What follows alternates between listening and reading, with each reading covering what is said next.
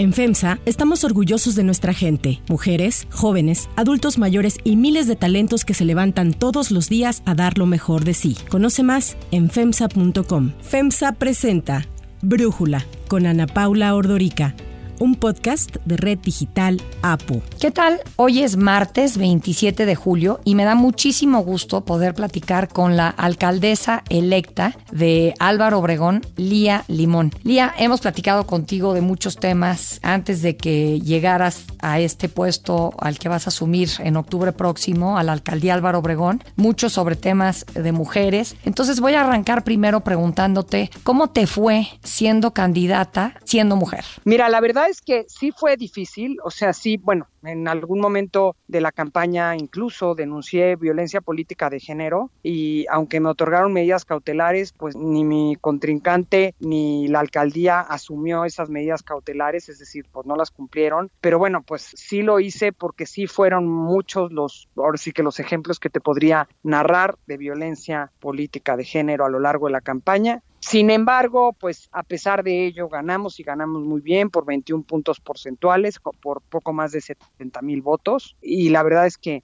pues estamos muy contentas, muy agradecidos con el voto de la gente, con el voto de la ciudadanía, también muy comprometidos, es decir, entiendo y asumo esto como un gran compromiso y trabajaré todos los días, ahora sí que por mejorar las cosas en Álvaro Obregón, por mejorar la calidad de los vecinos en la alcaldía, de tiempo completo y con absoluto compromiso. A ver, ¿y cuáles son los principales retos que sientes que ustedes, hablaría primero en el caso particular tuyo y en el caso en general de la alianza opositora, supieron leer que les permitió tener un papel tan positivo para PRI-PAN PRD en la Ciudad de México, Lía? Bueno, primero, la verdad es que una ausencia de gobierno por parte de Morena. Yo te puedo hablar específicamente de Álvaro Obregón. En Álvaro Obregón no hubo alcaldesa. La alcaldesa, como todos sabemos, se fue a otro estado desde siempre. Nunca gobernó Álvaro Obregón, abandonó a las y los vecinos de Álvaro Obregón. Laida bueno, pues Sansores, ¿no? que se fue a Campeche. Laida Sansores, así es. Y eso se lo reclamó la gente en las urnas, ¿no? Porque no hubo gobierno, hubo un abandono total y pues eso este la gente lo sentía, la gente te lo decía, te decía, pues es que aquí nunca regresó, aquí nunca estuvo, aquí no la tuvimos y entonces ese es un tema muy importante y yo hice con ellos el compromiso de estar de tiempo completo en Álvaro Obregón y así será. Eso por un lado. En segundo lugar, pues un problema serio de, de seguridad, es decir, el 85% de gente se siente insegura en Álvaro Obregón, más que en Iztapalapa o prácticamente al nivel de, de, Iztapalapa, donde el 82% de la gente se siente insegura. Es decir, con un tema de una percepción de inseguridad brutal, con un tema de falta de servicios, de falta de servicios básicos que le tocan y le corresponde prestar a la alcaldía. E insisto, con un tema de un abandono por parte de Morena, que es pues el partido que gobernó en estos años en Álvaro Obregón y que abandonó a la gente y pues simplemente no volvió a voltear a verlos, ¿no? Entonces, la ausencia de servicios públicos, la ausencia de seguridad, la ausencia de programas sociales, la cancelación, también hay que decirla, de programas sociales que sí llegaban a la gente, como las estancias infantiles, como el seguro popular, como el seguro para jefas de familia, mujeres, como Prospera, es decir, una serie de programas federales que canceló Morena. Bueno, pues la gente lo resintió y la gente le reclamó al presidente este y le reclamó a Morena en la pasada elección. Entonces, hay un voto de castigo importante hacia Morena y también un voto que nos da la oportunidad a nosotros, que nos da la oportunidad de asumir este cargo de alcaldes, no solo en Álvaro Obregón, en, total somos nueve alcaldías de la alianza y que nos da la oportunidad pues también de demostrar que se puede gobernar de manera distinta. Y ahorita que mencionas esto de que son varios quienes ganaron las alcaldías, son cuatro mujeres y vi hace unas semanas una publicación en donde hablaban de ti como la candidata electa, que eras eh, soltera, de Sandra Cuevas, que fue la candidata que ganó Cuauhtémoc como comprometida, de Alfa González, que es soltera y ganó la alcaldía de Tlalpan, y Margarita Saldañas Capotzalco, que ganó y la señalaban como divorciada. O sea, ¿cuál era su estatus de pareja? ¿Qué opinaste de eso? Ah, sí, de estos de...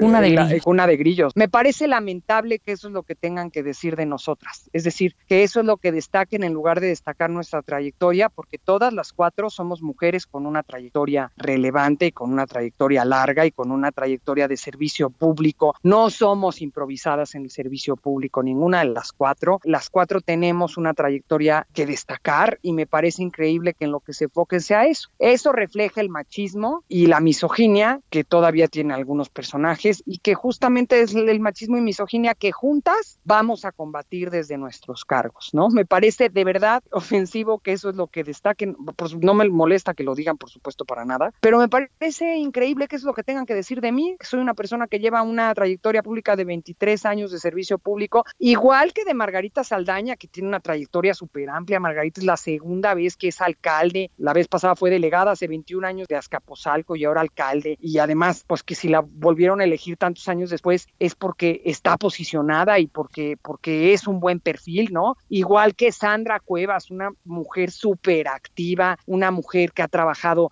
años en fundaciones que ha construido en beneficio de la gente, sumamente cercana a la gente, y de Alfa, que tiene una trayectoria en el servicio público también importante, bastante relevante, trabajó en el gobierno de la Ciudad de México varios años y que tiene este un buen desempeño en el ejercicio público, es decir, somos más que lo que dice esa nota de nosotros, ¿no? Y pues lo que esa nota refleja es machismo y misoginia, que es la misma misoginia que vamos a combatir, que hemos combatido durante años y que vamos a seguir combatiendo juntas. Ahora, cuando hablas de esto, Lía, en tu campaña se hizo viral un pedazo de uno de los debates que tuviste con el candidato de Morena, Santillán, y él te preguntaba por eh, las guarderías. Se equivocó, creo que se refería a las estancias infantiles, que fue lo que tú impulsaste, un programa que tú iniciaste. Y entonces ahí yo te preguntaría, cuando estás hablando tanto de estos temas como reactivar las estancias infantiles, ¿sientes que mm, te va a entender el electorado, la ciudadanía masculina? ¿O van a sentirse como que, ahí está, nada más anda pensando en puros temas de género. Pues mira, lo entendieron porque votaron por mí, Entonces lo entendieron. Tuve agenda de género en mi campaña, tuve discurso de género en mi campaña y voy a tener agenda de género como gobierno. Ese parte del debate que comentas, no, en efecto, Santillán pues hacía un comentario que reflejaba su enorme ignorancia, pues diciendo que yo tenía que ver algo con la guardería ABC y esa guardería era una guardería del IMSS. Yo estaba a cargo de las estancias infantiles de Cedesol, programa sumamente exitoso que echamos a andar hace 14 años en el gobierno de Felipe Calderón, programa con reconocimientos internacionales, programa con reconocimiento de Naciones Unidas, de la Organización Internacional del Trabajo, programa copiado en varios otros países. Te puedo decir que esas estancias infantiles no las tenía ni Obama. Y además, pues un programa que según datos duros que hoy tenemos a partir de un estudio que hicimos, hace mucha falta en este país. Hace mucha falta porque a partir de que se canceló, no solo cerraron ya más de la mitad de las estancias, sino que la gran mayoría de madres trabajadoras se quedaron sin estos espacios de cuidado y atención infantil porque la principal oferta, el principal esquema de oferta de servicios de cuidado y atención infantil a nivel nacional eran las estancias infantiles, es decir, atendían más niños que IMSS, ISTE y DIF juntos. Entonces, por supuesto que puedo decirte lo que dije en la campaña. Voy a reactivar las estancias infantiles en Álvaro Obregón. Todos los días de mi campaña pensé en eso. Todos los días de mi campaña soñé con eso y lo voy a hacer. Y me da muchísimo entusiasmo, ¿sabes? Porque pensar en que esos niños vuelvan a tener espacios seguros, pensar en que esas madres puedan ir a trabajar tranquilas mientras sus hijos están bien cuidados, me entusiasma muchísimo. Justo es lo que te iba a decir. Quizás la lectura esta de que ya chole con esta mujer y sus temas de género es una lectura pues muy corta porque los papás también se benefician de que sus hijos estén en una estancia infantil y que la esposa pueda ir a trabajar y que ese hogar pueda tener dos ingresos. Es que la agenda de género no es una agenda de mujeres contra hombres, Ana Paula. La agenda de género nos beneficia a todos. La agenda de género es buscar mayor igualdad, buscar equilibrios, buscar políticas públicas que al final suman y benefician a la sociedad en general. Un ejemplo de ello son las estancias infantiles. Los espacios de cuidado infantil no solo permiten que las mujeres tengan mayor independencia económica, sino que, como bien dices, permiten llevar un doble ingreso a un hogar que en muchas ocasiones es fundamental para que ese hogar pueda vivir en buenas condiciones. Entonces, las políticas de género no son políticas de mujeres contra hombres, son políticas inclusivas, incluyentes y que buscan la equidad. Y una sociedad más igual nos beneficia a todos. Oye, en el tema de las críticas que le escuchamos al presidente después de las elecciones y que las ha continuado en contra de las clases medias, ¿cómo es la conformación de clases sociales en Álvaro Obregón? Te lo pregunto para saber, pues, si de alguna forma te está facilitando a ti el trabajo cuando el presidente hace esas críticas, al pensar que, pues, te puedes ganar la simpatía de los ciudadanos más fácil cuando el presidente está cometiendo el error de criticar a un sector importante de la población, pero no sé en el caso específico de Álvaro Obregón si aplica. Mira, primero decirte, yo creo que esas críticas no benefician a nadie porque nada más dividen, nada más dividen y polarizan y lo que menos necesitamos es un país que siga viviendo tan polarizado como está hoy. Pero en Álvaro Obregón, Álvaro Obregón es una alcaldía muy contrastante, puede ser que sea la más contrastante de la ciudad, junto con Miguel Hidalgo. Miguel Hidalgo puede ser que tenga mayor nivel de riqueza, pero tiene menos pobreza que Álvaro Obregón. Álvaro Obregón tiene una zona de enorme riqueza, que es por una parte la parte baja de Álvaro Obregón, es decir, Pedregal, el San Angelín, Chimalistac, la Florida, que es, digamos, de nivel alto de ingreso, pero por otro lado tiene, bueno, y Santa Fe, que es también, que es eh, pues donde se paga el predial más alto de toda la ciudad, pero por otro lado tiene una parte muy, muy marginada, grande, tiene también una parte importante de clase media, eh, muchísimas unidades habitacionales, como digamos en la parte media de la alcaldía, y luego tiene una parte muy marginada, tiene una parte brutalmente marginada. Y nada más decir que ganamos las tres, es decir, incluso en el distrito más marginado de la alcaldía lo ganamos por un buen margen, es, es decir, tampoco ahí votaron por Morena. Pero en efecto, pues ese discurso es un discurso de desprecio a una clase social que se ha hecho a base de esfuerzo, de todos los días, donde los miembros de la familia salen a trabajar, a esforzarse, donde con esfuerzo compran un coche, donde con esfuerzo llegan a comprar una vivienda, donde con esfuerzo pagan la tenencia y pagan los impuestos y pagan el predial. Y la verdad es que despreciar e irse contra esa clase social, pues refleja mucha pobreza, refleja mucha pobreza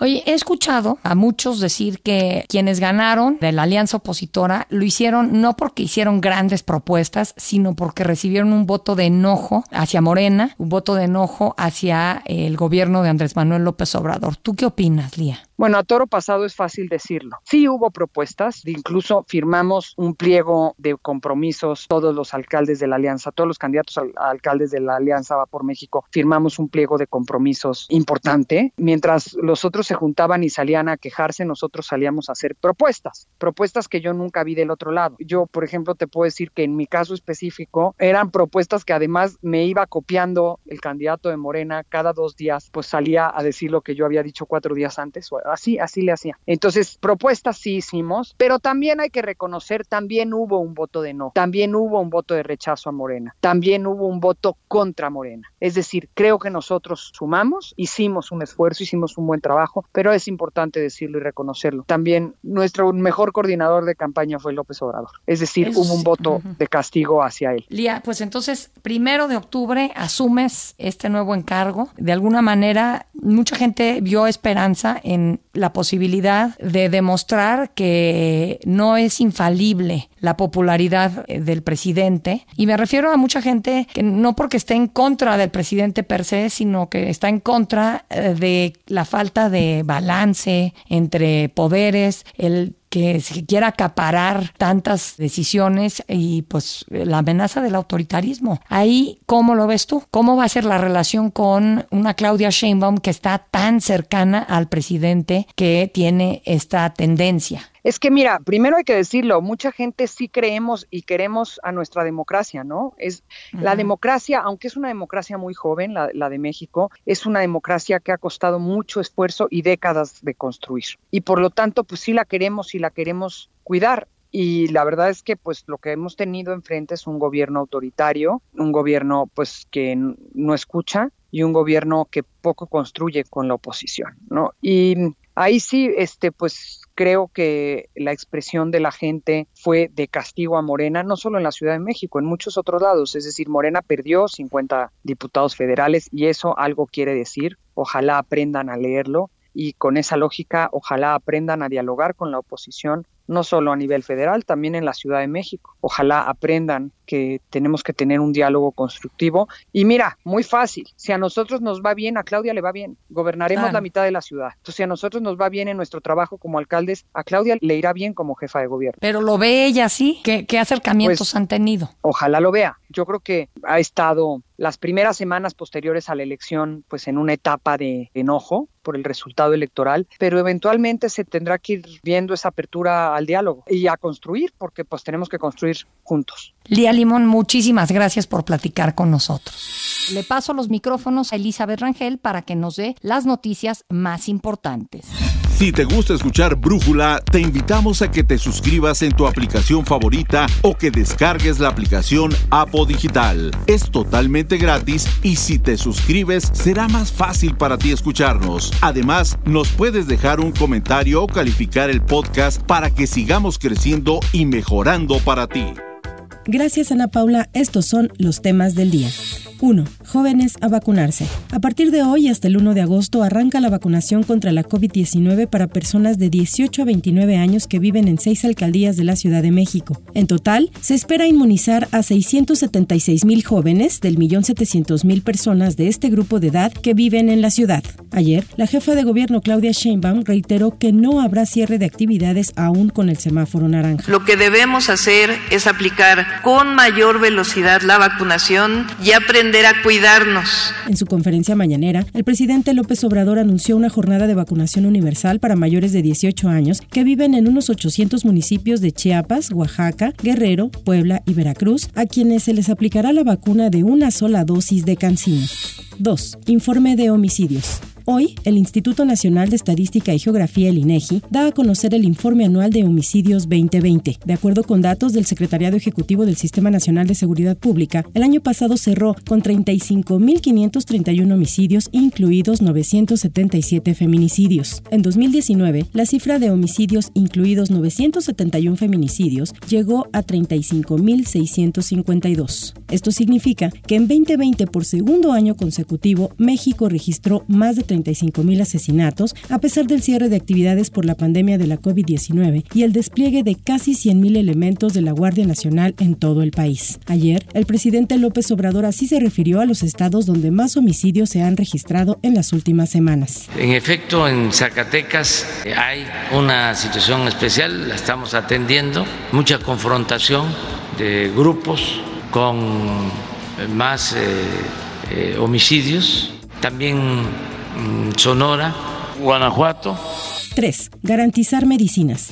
En medio de la escasez de medicinas que ha provocado protestas de familiares de niños enfermos de cáncer, la Suprema Corte pidió al gobierno de López Obrador garantizar de forma oportuna, permanente y constante los tratamientos médicos en el sistema de salud. Para Brújula, este es el comentario de Javier Cruz Angulo, abogado y profesor investigador del CIDE. Tenemos que saludar y celebrar el pronunciamiento de la Corte. Sin embargo, tenemos que ver cómo es que las autoridades cumplen esta sentencia, puesto que también la Corte dijo que son las autoridades las encargadas de demostrar que han hecho hasta el máximo de sus esfuerzos para cumplir con esto. Veamos cómo es que las autoridades cumplen con la sentencia de la Corte, sobre todo en lo que toca a niños con cáncer. Este es un tema que ha dolido mucho a la sociedad mexicana, que ha levantado mucho el dolor de la sociedad mexicana y que es importante que más allá de que el Instituto Mexicano del Seguro Social compruebe que ha hecho el mayor de sus esfuerzos, lo que necesitamos es que verdaderamente entregue las medicinas y que de no ser así se tomen las medidas para el caso de incumplimiento de la sentencia de amparo, que es la remoción de la autoridad y en su caso la consignación ante el Ministerio Público. 4. Vacunas para niños. A petición de la Agencia de Administración de Medicamentos y Alimentos de Estados Unidos, la FDA, Pfizer y Moderna ampliaron el tamaño de sus estudios clínicos de vacunas contra la COVID-19 en niños de entre 5 y 11 años. Esto con el fin de investigar efectos secundarios poco comunes, entre ellos inflamación del corazón, que llegó a aparecer en personas menores de 30 años que fueron vacunadas. A nombre de Ana Paula Ordorica les agradezco su atención. Yo soy Elizabeth Rangel. Brújula lo produce Bacheva Feitelson. En la coordinación, Christopher Chimal y en la edición, Omar Lozano. Los esperamos mañana con la información más importante del día. Oxo, Farmacias ISA, Cruz Verde, Oxo Gas, Coca-Cola FEMSA, Invera, Torrey y PTM son algunas de las muchas empresas que crean más de 245 mil empleos tan solo en México y generan valor como parte de FEMSA. FEMSA presentó Brújula con Ana Paula Ordorica, un podcast de Red Digital APO.